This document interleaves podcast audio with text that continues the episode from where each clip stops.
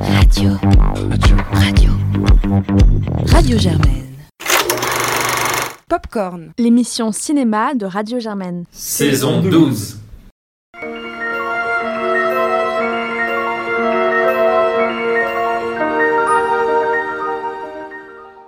Bonjour à toutes et à tous. Euh, c'est Yula en direct de la Villa Popcorn et je vous dis bienvenue à ce troisième carnet canois 2021. Aujourd'hui, on va vous parler d'une sélection très riche, très internationale, avec beaucoup de films très différents, de nature différente. Tout d'abord, euh, Paul, Clémence et Claire vont vous parler de Petrov's Flou, un film russe de Kirill Serebrennikov. Puis Sarah va enchaîner avec euh, Retour à Reims de Jean-Gabriel Perriot qui est basé sur le roman de Didier Héribon. Puis par la suite, je vais vous présenter euh, Bruno Redal, Confessions of a Murderer de Vincent Leport.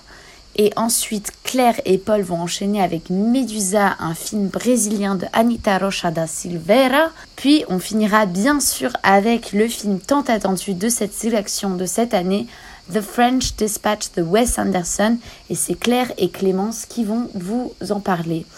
Bonne écoute Alors, donc on est de nouveau ici avec euh, Clémence et on va faire un retour euh, avec Sarah qui nous rejoindra plus tard sur euh, La fièvre de Petrov de Kirill Serebrennikov. Donc c'est moi qui vous le présente. Euh, ça raconte, c'est adapté d'un livre qui a eu un grand succès en Russie, dont le titre français est Les Petrov, la fièvre, etc. d'Alexei Salkinov. Et donc l'histoire, c'est le personnage principal Petrov qui a euh, une forte fièvre, euh, basiquement la grippe et qui euh, est entraîné dans une grande déambulation euh, fortement alcoolisée à travers la ville et euh, également à travers des souvenirs d'enfance et des hallucinations, des délires un peu paranoïaques. Paul, est-ce que tu veux commencer à nous dire ce que tu en as pensé? Bah Alors, je vais être un peu présomptueux et je vais parler pour l'ensemble de Popcorn à Cannes pour dire que je crois qu'aucun d'entre nous n'a rien compris à ce qui se passait, globalement, pour, pour ceux qui ont réussi à suivre jusqu'au bout. Euh, mais au-delà de, ce petit problème technique en soi, c'est un film que moi je trouve très beau, très très juste dans, dans ses plans, avec une mise en scène souvent d'une puissance assez incroyable.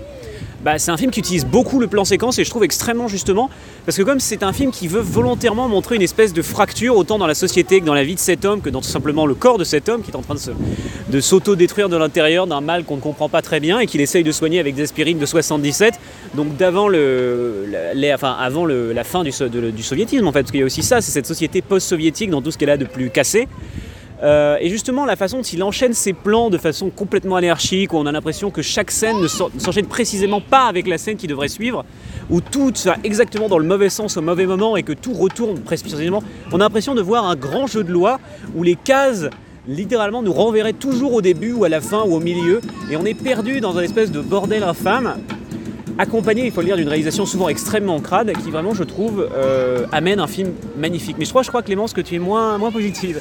Moi, j'ai pas aimé, mais on retrouve que des éléments auxquels je suis pas sensible en tant que spectatrice de cinéma. La violence, les délires paranoïaques, le fait que c'est long, euh, c'est très sombre, c'est circulaire, donc euh, comme tu disais, on comprend pas, on comprend pas ce qui se passe. Mais par contre je suis d'accord pour dire qu'il y a des moments un peu de grâce avec la Russie des années, du début des années 1970 qui est très joliment filmée avec une image euh, euh, jaunissante euh, que j'ai trouvé très belle, les plans séquences et le noir et blanc aussi. Mais par contre, ce qui m'a plu dans cette expérience, c'est que je l'ai vu en séance d'ouverture avec l'équipe du festival, l'équipe du film, pardon. Et euh, c'est une expérience assez particulière, sachant que le réalisateur, Kirill Serebrennikov, est assigné à domicile en Russie, donc ne peut pas être là pour des raisons de justice. Donc il avait son siège réservé avec son nom euh, dans la salle. Toute l'équipe du film, les hommes sur leur costard avaient un badge à son effigie. Et à la fin, euh, l'équipe l'a appelé en FaceTime et la salle l'a acclamé. ce qui était donc assez mémorable comme expérience du festival.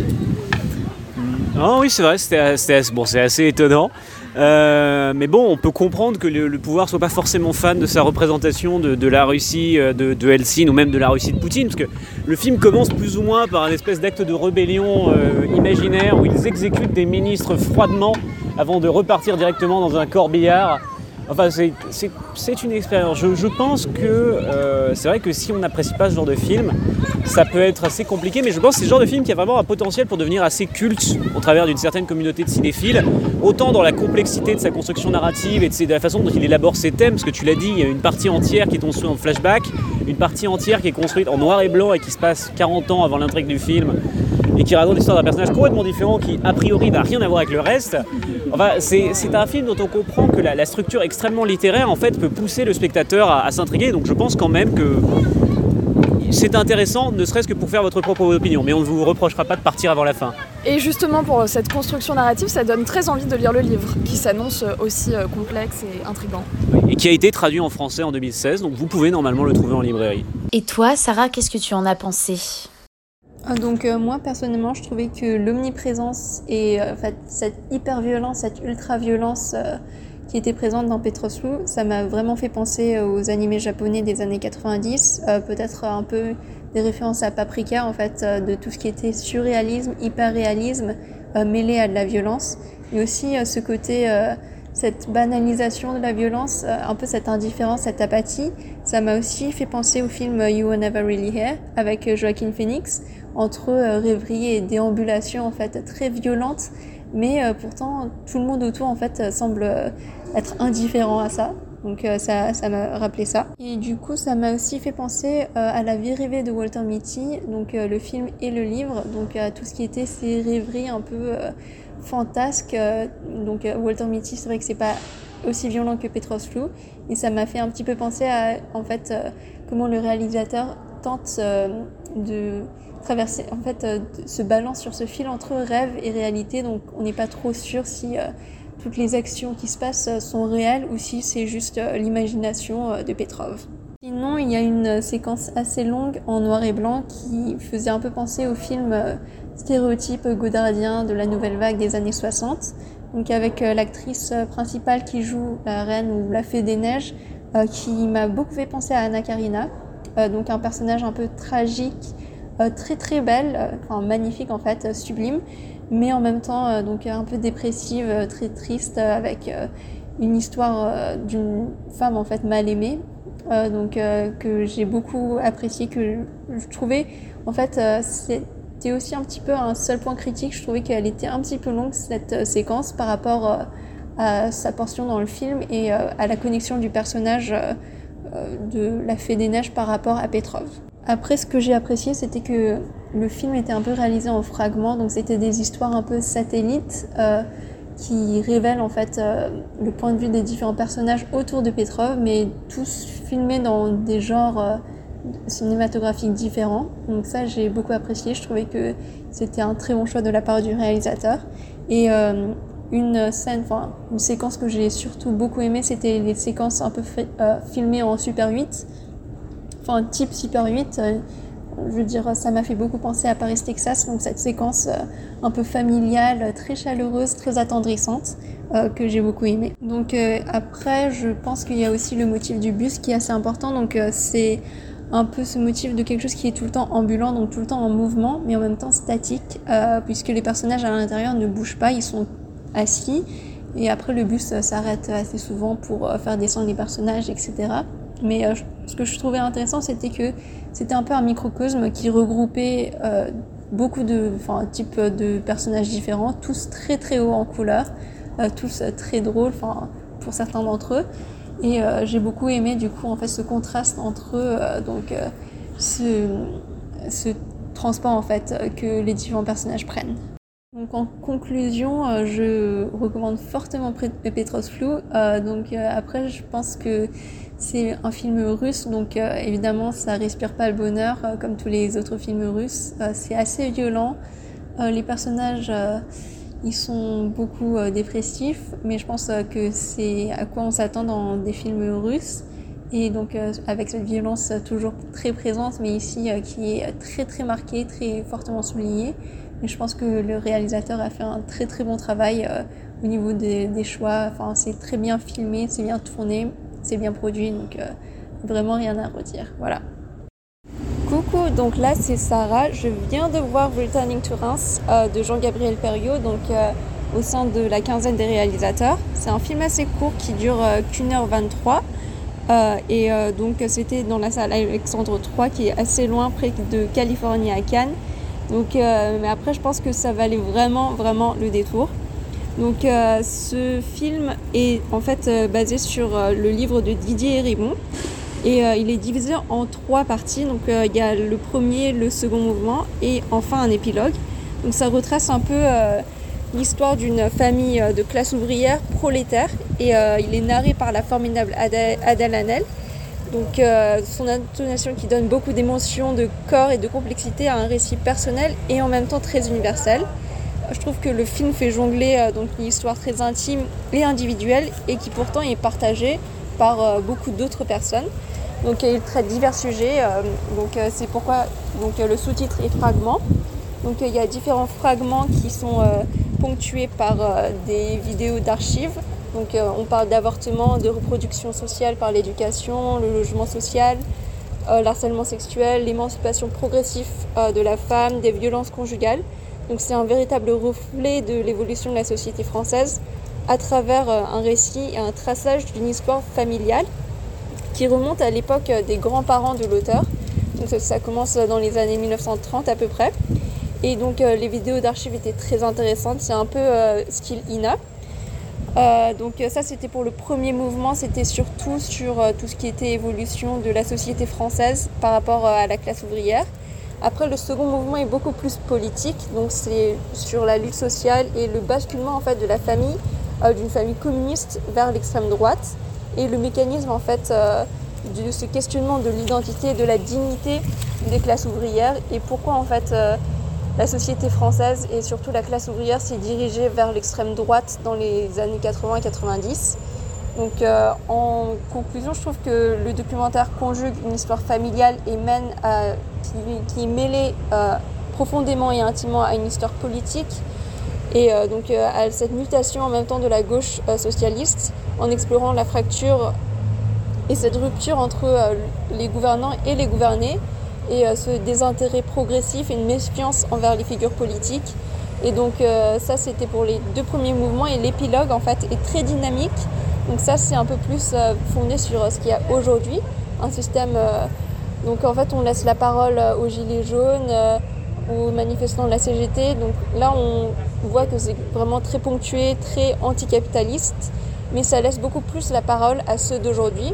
Donc euh, le narrateur, euh, enfin plutôt la narratrice s'efface complètement.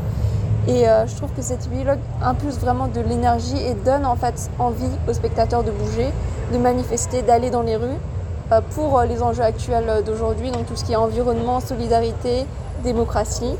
Donc vraiment, en conclusion, je trouve que c'est un documentaire qui conjugue très bien, très très bien un récit familial très intime au narrateur et à l'auteur et qui est pourtant tissé et entremêlé avec euh, des enjeux politiques, sociaux, les mutations sociales. Donc un portrait, presque une fresque un peu à la mode Rougon-Macquart qui retrace en fait l'évolution de la société française en parlant d'une famille en particulier qui reflète en fait la famille typique, normale de, de l'époque. Et c'est maintenant à mon tour, Yula, de vous présenter le film Bruno Redal, Confessions of a Murderer de Vincent Leport.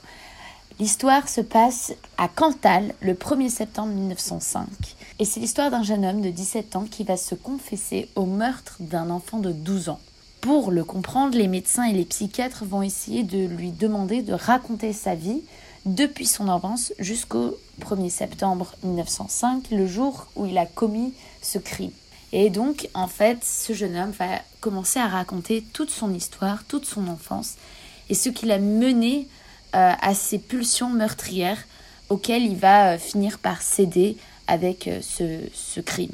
Alors ce film a été nominé à la semaine de la critique, et je dirais qu'après le film russe Compartiment 6 dont j'ai parlé hier, c'est mon deuxième grand coup de cœur de cette semaine pour l'instant. C'est une histoire inspirée d'une histoire vraie, donc il y a vraiment eu un jeune Bruno Redal qui avait des énormes pulsions meurtrières et qui se masturbait à l'idée de tuer quelqu'un. Et le réalisateur va nous montrer ça et va très bien réussir à nous plonger dans la perspective de ce meurtrier en utilisant une, une voix off, celle de Bruno Redal. Alors il pourrait sembler que c'est un peu une manière facile de faire euh, transmettre euh, des pensées en utilisant une voix off, mais en fait le personnage est construit de manière très détaillée.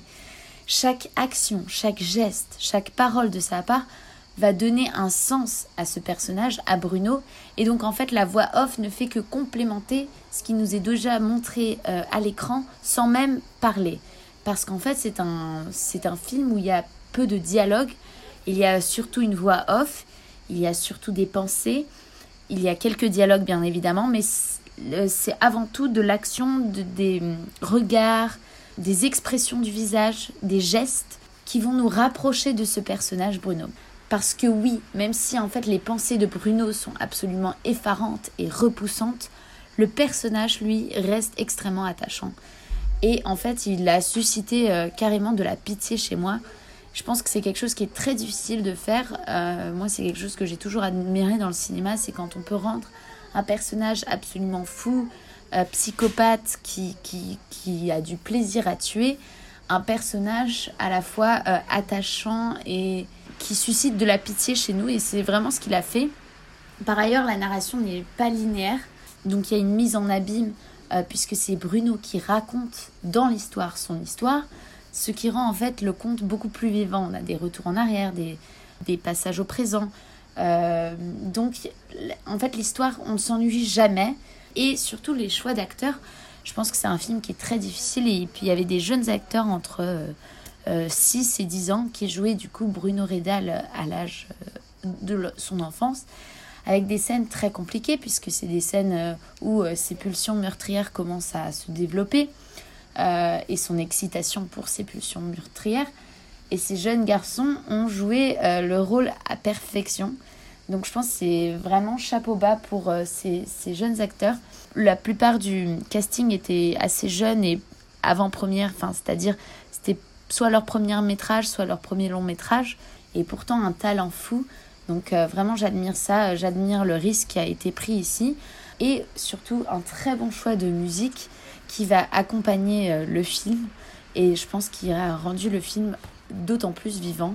Donc vraiment, même si en soi le synopsis ne vous tente pas puisque c'est quand même quelque chose de violent, le film en lui-même reste vraiment exceptionnel et je pense que ça, je pense que il a toutes ses chances de, de, gagner euh, la semaine de la critique cette année. Et c'est de nouveau Claire et je suis avec Paul. Euh, et donc on va vous parler cette fois de Medusa de Anita Rocha da Silveira, qui était un film brésilien qui était présenté à la quinzaine de réalisateurs.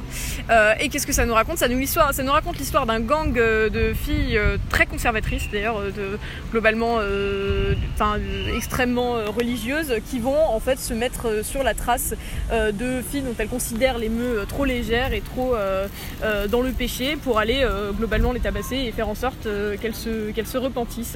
Euh, et globalement, on va suivre l'histoire de deux de ces filles euh, dans ce gang et, et, avec en toile de fond une sorte d'histoire de fantôme autour de Minissa qui est du coup le mythe d'une fille qui a été défigurée et qui a inspiré justement l'initiative de ce gang et donc qui va qui va peu à peu, enfin une histoire qui va peu à peu virer à l'obsession.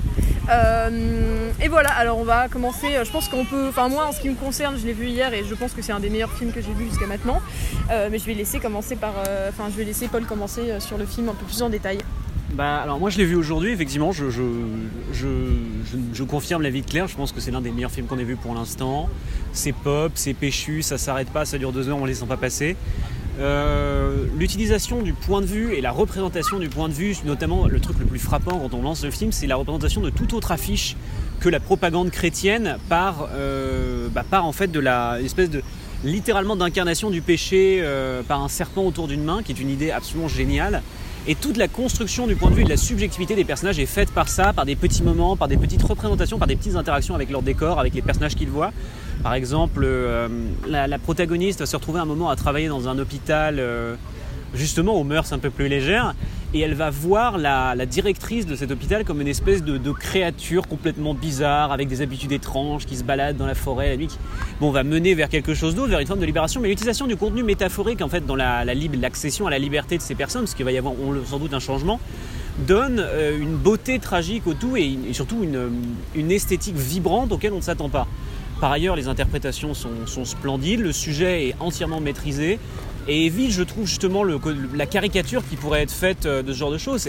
Et se termine enfin, et je pense que c'est vers ça que je termine, ça se termine, je trouve, je sais pas ce que tu en as pensé Claire, par une, idée de mise en scène absolument géniale qui, euh, bah, met le, le nœud à la gorge, quoi. Et on en ressort, on est, euh, on est, on est, on a envie de crier, quoi. Ouais, alors moi je vais, euh, je suis d'accord avec tout ce que Paul a dit. Je vais me faire un peu la, enfin je l'ai vu, j'ai eu la chance de le voir. Donc la première séance, il y avait la réalisatrice qui était là pour euh, expliquer un peu plus ses intentions. Donc euh, je vais surtout euh, m'appuyer sur ça pour vous en parler un peu plus.